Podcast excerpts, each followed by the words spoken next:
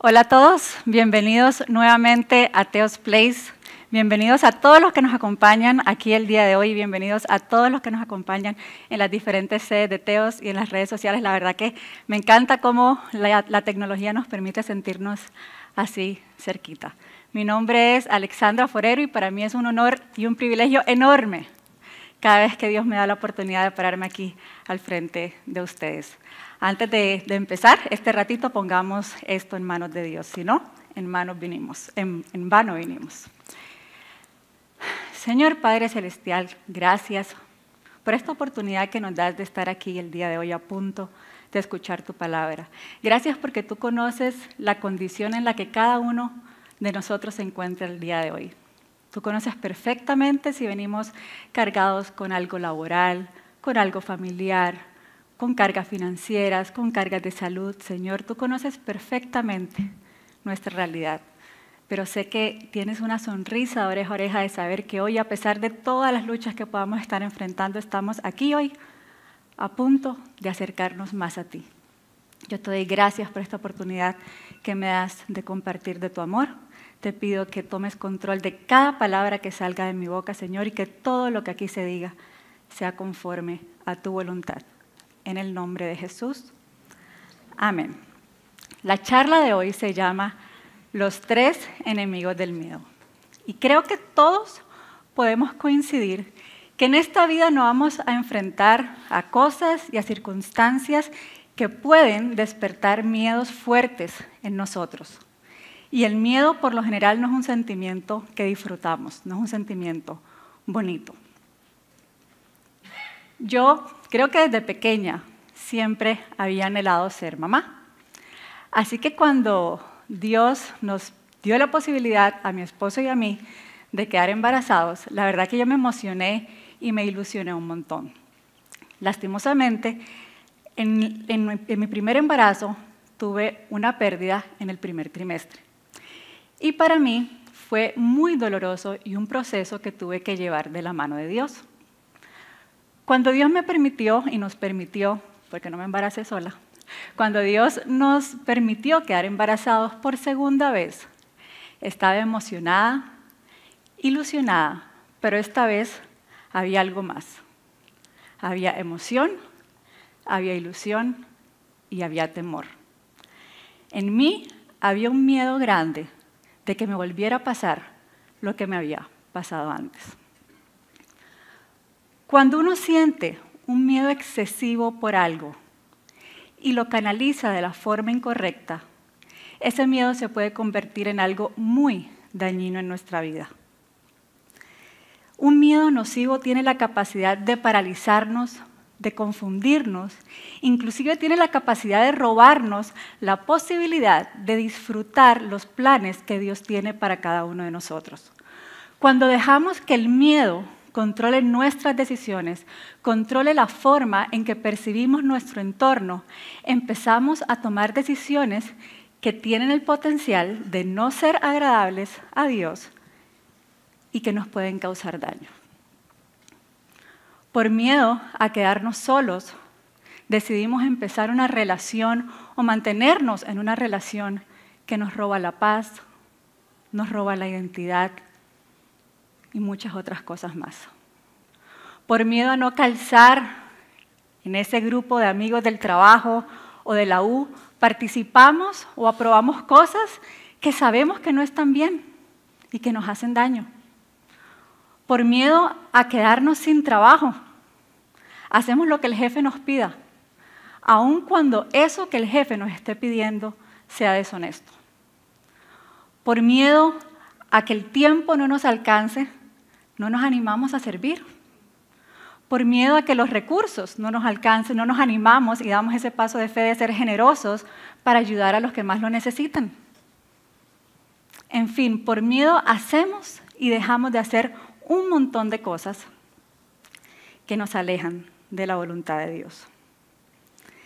En la Biblia encontramos un ejemplo que para mí personalmente ejemplifica muy bien lo que el miedo excesivo nos puede llevar a hacer. Y es la historia de, ¿quién adivina? un chocolate al quien lo haya dicho. Al final me lo pides. De Jonás, la historia de Jonás. ¿Quién era Jonás? Jonás era un profeta del Antiguo Testamento. ¿Qué significaba ser un profeta? Era una persona que daba mensajes de parte de Dios. Dios le hablaba y él tenía que comunicar lo que Dios le decía al pueblo. Entonces Dios, bajo ese entendido, le pide a Jonás que comunique lo siguiente. Jonás 1.2. Levántate y ve a la gran ciudad de Nínive y proclama contra ella que su maldad ha llegado hasta mi presencia. Quiero que veamos la respuesta de Jonás ante la solicitud de Dios. Dice la Biblia que Jonás no solo, Dios le habla y dice la Biblia que Jonás baja a Jope. Y de ahí Jonás no solo no se dirige a Nínive, sino que se dirige a Tarsis, a más de 3.000 kilómetros de distancia del lugar a donde Dios lo había enviado. Y algunos de los que estamos aquí podríamos pensar, ¿cómo? Sea, ¿cómo Jonás se fue a atrever a desobedecer a Dios de esa manera? Si Dios fue clarísimo. O sea, no quedaba duda de lo que él le estaba pidiendo. Pero antes de que lleguemos a esa conclusión, quiero darles un poquito de contexto. Nínive era la ciudad más grande y la capital del imperio asirio. La historia nos cuenta, y la Biblia lo respalda, que ese imperio era reconocido por su poder y por su crueldad. En él se cometían toda clase de crímenes. Y a sus enemigos los torturaban de unas formas que no queremos ni saber ni imaginar. Jonás estaba clarísimo a donde Dios lo estaba enviando. Y naturalmente le invadió el miedo. Y quiero que por un momento nos pongamos en los zapatos de Jonás. Imaginémonos que estamos aquí y una voz nos habla. Nos desmayamos, resucitamos y luego de que esa voz nos habla, reconocemos que, que es la voz de Dios y esa voz de forma clarísima nos llama por nuestro nombre y nos dice que vayamos al Medio Oriente y que proclamemos a los extremistas islámicos que la maldad de ellos ha llegado a la presencia de Dios y que si no se arrepienten, Dios los va a destruir. ¿Quién de aquí sale corriendo a su computadora a buscar el tiquete más cercano al Medio Oriente? O los 3.000 kilómetros que se alejó Jonás de Nínive nos quedarían cortitos a nosotros. El miedo excesivo y desmedido tiene la capacidad de paralizarnos, de confundirnos y de expulsarnos en la dirección opuesta a la voluntad de Dios. Tal cual le pasó a Jonás. ¿Por qué creen ustedes que Jonás sintió tanto miedo? ¿Por qué creen que nosotros en una situación similar sentiríamos tanto miedo? Leamos el Salmo 118, 6. El Señor está conmigo y no tengo miedo. ¿Qué me puede hacer un simple mortal? Me encanta porque pone en perspectiva al Señor versus un simple mortal. El Señor está conmigo. El miedo nace cuando ante una situación que parece más grande que nosotros, tomamos la decisión de poner nuestra mirada en nosotros, en nuestras capacidades, en nuestra pequeñez y no en la soberanía, poder de aquel que nos está pidiendo lo imposible. De ahí nace el miedo. Yo creo que si han venido por un ratito aquí, les he compartido este ejemplo varias veces y se lo vuelvo a compartir porque la historia no ha cambiado. Y me sigue pasando. Venir aquí y pararme al frente de ustedes, al frente de ustedes, no es nada fácil. Me da miedo. Ustedes saben todo lo que puede salir mal. No me digan porque me asusto. Muchas cosas pueden salir mal. Me da miedo, es una responsabilidad demasiado grande venir aquí a hablarles a ustedes de Dios. Nunca me he sentido y creo que nunca me sentiré capacitada ni merecedora de este llamado que Dios me hace. Y siguiendo con la honestidad, cada vez que Benjamín me escribe y me pregunta, Ale, ¿puedes dar un mensaje? Tengo la tentación, pero tengo todas las excusas listas para decirle por qué no. Pero en ese momento tengo dos opciones. ¿Escucho la voz de Dios o escucho la voz del miedo? Y he decidido escuchar la voz de Dios. No porque yo pueda, no porque yo sea capaz, pero porque Dios es capaz, porque Dios puede. Yo hago mi parte y el milagro lo hace Él. Yo no tengo nada que ver, yo soy un simple títere. No merezco nada. Dios merece todo. Él hace el milagro. Volviendo a la historia de Jonás. La desobediencia de Jonás no tuvo un final feliz como él esperaba. Él huye, va camino a Tarsis y Dios, el creador del cielo y la tierra, manda una tormenta, un pez gigante se lo traga y Jonás no la pasa nada bien. La vida se vuelve más complicada cuando huimos de la voluntad de Dios por miedo. Y esto lo voy a repetir. La vida se vuelve más complicada cuando huimos de la voluntad de Dios por miedo. El libro de Jonás está lleno de detalles y enseñanzas increíbles. Léanlo. No se queden únicamente con lo que yo les estoy contando. Nunca se queden con lo que el charlista les cuenta. Dios nos dio su palabra para que cada uno de forma personal e íntima disfrutemos de todo lo que Él quiere decirnos. No lo voy a dejar con el cuento a la mitad. Jonás efectivamente reconoce su desobediencia, se arrepiente de corazón y hace lo que Dios le pide. Y el pueblo más malvado del imperio se arrepiente y se vuelve a Dios. El pueblo por el que nadie daba una peseta se arrepiente y se vuelve a Dios. Un acto de obediencia trajo arrepentimiento y salvación a miles. Milagros suceden cuando a pesar del miedo decidimos obedecer a Dios. Milagros suceden en nuestra vida y en la vida de los demás. Y a eso se le llama valentía. La valentía no es la ausencia del miedo como muchos creemos o nos han hecho creer. La valentía es hacer lo correcto aún cuando sentamos miedo. Y lo correcto siempre es la voluntad de Dios. Si hemos leído por un ratito la Biblia, nos hemos dado cuenta que Dios no una, ni dos, ni tres, sino muchísimas veces nos, pide que no tengamos miedo, que seamos valientes. Con Jonás aprendimos cómo un miedo desmedido y un miedo excesivo nos puede expulsar de la voluntad de Dios y llevarnos a caminos equivocados. Y cómo la obediencia puede tener resultados eternos, positivos. Ahora quiero que leamos un versículo en donde Pablo nos cuenta cómo aplastar esos miedos para no tomar decisiones equivocadas. Leamos 2 de Timoteo 1.7. Pues Dios no nos ha dado un espíritu de timidez, temor, sino de poder, de amor y de dominio propio. Cuando recibimos a Jesús en nuestro corazón, la Biblia nos dice, cuando recibimos a Jesús y damos ese paso de fe de entregarle el control de nuestra vida, la Biblia nos dice que pasamos de ser creación de Dios a hijos de Dios.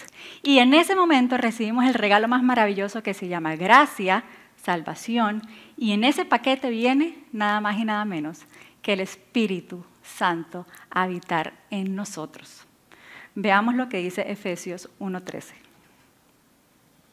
Gracias a Cristo, también ustedes que oyeron el mensaje de la verdad, la buena noticia de su salvación y abrazaron la fe, fueron sellados como propiedad de Dios con el Espíritu Santo que Él había prometido. El Espíritu Santo de Dios está disponible para todos pero no todos lo tenemos. El Espíritu Santo viene a morar en nosotros cuando decidimos creerle a Dios y decidimos dejarnos salvar y rescatar por Él por medio de un corazón arrepentido que lo reconoce y se humilla ante Él. Ese espíritu que Dios pone a nosotros es el mismo espíritu que levantó a Jesús de entre los muertos y es el mismo espíritu que le dio la valentía y el coraje a los discípulos de compartir las buenas noticias de Jesús aún cuando eso les costara la vida. Ese espíritu lo tienen ustedes y lo tengo yo si ya hemos recibido a Jesús. El espíritu que se nos ha dado no es un espíritu que nos llama al miedo es un espíritu que nos llena del poder, del amor y del dominio propio de Dios. Y antes de que entremos a ver estos tres enemigos del miedo, quiero darles un poquito de contexto de en qué momento se escribe este versículo. Siempre es importante entender lo que está pasando para no sacar un versículo fuera de contexto. En este versículo, Pablo se encuentra en Roma y le escribe a su discípulo, Timoteo, a que no sabían que se llamaba Timoteo. ¿Ah? No entendieron el chiste. No entendieron.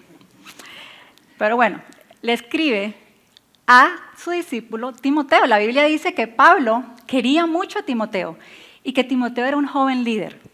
Pablo había dejado a Timoteo a cargo de los creyentes de la segunda ciudad más grande del imperio romano, Éfeso. Y él era un joven líder.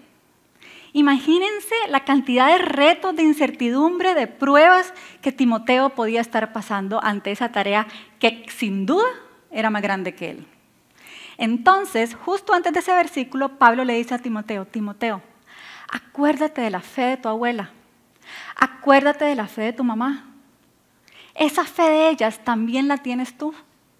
Aviva el don que Dios te ha dado, porque Dios no nos ha dado un espíritu de temor, sino de poder de amor y de dominio propio. Pablo intencionalmente está animando, empoderando a Timoteo, no por sus capacidades, sino por el Espíritu de Dios que habita en él. Ahora sí, entendiendo de dónde viene ese eh, versículo, empecemos con el primer enemigo del miedo. ¿Qué significa tener un espíritu de poder? El poder que recibimos por medio del Espíritu de Dios nace de una convicción plena y profunda de que Dios está con nosotros. Y esto suena facilísimo. ¿Cuántas veces no hemos dicho, pero casi que sin ni siquiera tramitarlo, Dios va contigo? Una cosa es saberlo y una cosa muy distinta es vivirlo. Romanos 8:31 nos dice que si Dios está con nosotros, ¿quién puede estar en contra nuestra? Cuando nosotros tenemos la convicción de que Dios, el Creador, está con nosotros, el miedo huye, el miedo se va. Quiero que veamos las palabras que Moisés le dice a Josué justo antes de darle el liderazgo para que él sea el encargado de guiar al pueblo de Israel a la tierra prometida. Veamos lo que le dice Moisés a Josué en Deuteronomio 31.8. El Señor mismo irá delante de ti y estará contigo. No te abandonará ni desamparará. Por lo tanto, no tengas miedo ni te acobardes. Por lo tanto, como sabes que Dios va contigo, no tengas miedo. ¿A qué le tenemos tanto miedo? hoy nosotros. No creemos que el poder de Dios sea suficiente para superar esa prueba, ese pecado, esa tentación. Si estamos experimentando un miedo excesivo, un miedo nocivo, un miedo que paraliza, un miedo que confunde, un miedo que nos deja como sin rumbo, es porque no estamos convencidos de que Dios está con nosotros, de que Dios sabe, de que Dios puede, de que Dios manda. Al principio les conté que tuve una pérdida en mi primer embarazo y que en el segundo embarazo el miedo era enorme, de tan solo pensar de que me pasara lo mismo. Para que el miedo perdiera poder y dominio sobre mí, tuve que ser muy, muy intencional. Yo sabía que Dios no me había dado un espíritu de temor y que ese miedo no venía de Él. O sea, para mí yo estaba clarísima que ese miedo no venía de Él. Y tuve que ser muy intencional en fortalecer como nunca mi relación con Dios, exponiéndome, saturándome de Dios por todo lado. Todo lo que veía, todo lo que escuchaba, todo lo que me exponía era la verdad y la grandeza de Dios para que el miedo no cupiera en mi vida. Todo iba bien, yo estaba yendo a mis eh, controles prenatales normales y cuando tenía seis meses de embarazo, fui normal a la doctora y cuando la doctora me revisó, eh, encontró una condición que ameritó que me enviaran de emergencias al hospital San Juan de Dios. Me recibieron en el hospital y me hicieron una serie de exámenes y enseguida me dejaron eh, internada. Ahí estuve internada por lo menos dos semanas, la primera vez, luego me internaron más. Había mucha incertidumbre. Los médicos no sabían qué me pasaba. Querían saber si estaba afectando a la bebé mi condición. Y todo lo que estaba sucediendo alrededor mío, todo lo que yo veía, todo lo que yo escuchaba, todo el no control que tenía, porque no tenía control de absolutamente nada, tenía el potencial de despertar los peores miedos en mí. Pero por la gracia de Dios, algo sobrenatural pasó. Y como les digo, es por la gracia de Dios. Nunca sentí miedo. Ni un día, ni aun cuando los doctores no sabían qué me pasaba. Yo me ahogaba, yo no podía respirar. Eso era lo que me pasaba. Y aún ahí yo no sentía miedo. Yo cuando empecé ese embarazo me aferré tanto a la presencia de Dios que cuando el miedo tocó a la puerta, la puerta no se abrió porque Dios ya estaba dentro. Hoy tengo una hermosa hija de seis años, energética, hermosa y lo más importante, que ama a Dios con todo su corazón. Un espíritu de poder nos lleva a la convicción de que el poder de Dios es capaz de superar cualquier circunstancia en la que nos encontremos. Ante la presencia de Dios, el miedo huye. El segundo enemigo del miedo es el amor. Leamos lo que nos dice Primera de Juan 4:18a. En el amor no hay temor, sino que el amor perfecto echa fuera el temor. Cuando nosotros sabemos que somos amados por Dios y recurrimos a ese amor ante el miedo, el miedo se va. Y vean aquí tal vez, le voy a dar énfasis, cuando ante el miedo recurrimos a ese amor, porque podemos recurrir a otras cosas cuando tenemos miedo, pero cuando ante el miedo recurrimos a ese amor, el miedo se va. Les conté que tengo una hija de seis años, pero también tengo una pelotica de cuatro años, ya casi va a cumplir cuatro.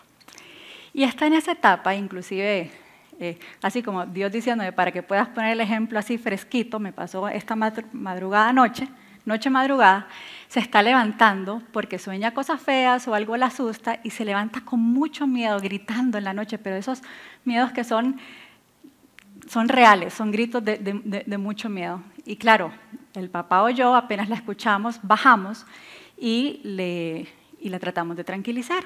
Justo hoy lo único que hice fue ponerme a la parcita de ella y ella empezó a hacerme cariñitos, nada más confirmando de que yo estaba a la par de ella. Poco a poco, conforme ella me sintió, se fue tranquilizando, se fue calmando, hasta que volvió a quedarse dormida. Nuestra hija está tan convencida del amor que su papá y yo le tenemos, que ante su miedo más grande, con solo sentirnos cerquita, su miedo se va. Y eso mismo pasa con Dios. No importa el tamaño de nuestro miedo. si lo llamamos a gritos, porque lo que mi hija grita es, mamá, mamita, ven, eso es lo que ella grita. Si ante nuestro miedo más profundo ese es nuestro grito de socorro, vamos a estirar la mano y a quien vamos a sentir es a Dios. Y el miedo se va a ir. Aquí la pregunta es, ¿estamos convencidos del amor que Dios nos tiene? ¿Estamos convencidos del amor que Dios nos ha mostrado por medio de Jesús? Y si es así, recurrimos a ese amor ante nuestro peor miedo. O agotamos otras opciones y luego recurrimos a Él. Un espíritu de amor trae convicción a nuestra vida de que el amor perfecto de Dios echa fuera todo temor. El tercer y último enemigo del miedo es el... ¿Alguien está poniendo atención? Otro chocolate. El dominio propio. Una persona que tiene dominio propio es una persona que tiene la capacidad de poner la voluntad de Dios por encima de sus pensamientos y de sus emociones. Eso no es nada fácil. Yo creo que es de las cosas que más me cuesta a mí personalmente. Y para seguir con las historias, pero esta vez no de mis hijas, de mi esposo, para quemarlo a él también.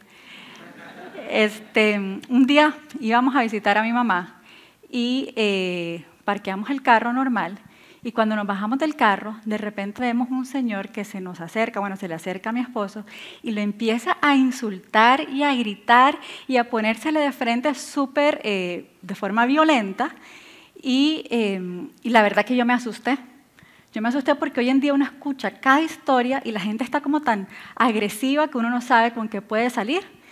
Y le estaba gritando toda clase de, cosas feas. Y yo vuelvo a ver a mi esposo y le vi la cara de furia. Pero en ese momento también lo vi y yo estaba como muy a la expectativa de qué hacer, hacia dónde moverme o qué hacer. En ese momento vi como él respiró, le habló con mucha firmeza al Señor, me agarró de la mano y caminamos hacia la casa de mi mamá. Yo estoy segura, y no me lo tengo ni siquiera que imaginar, porque mi esposo me lo confirmó, que él quería hacer de todo menos eso que hizo. Él quería contestarle tres veces peor y si pudiera hacer puré de papas, hacer puré de papas con el Señor. Pero no lo hizo. Él decidió escuchar la voz del Espíritu Santo y poner la verdad de Dios, lo que Él le estaba pidiendo, por encima de todo su ser. ¿Cómo logramos esto?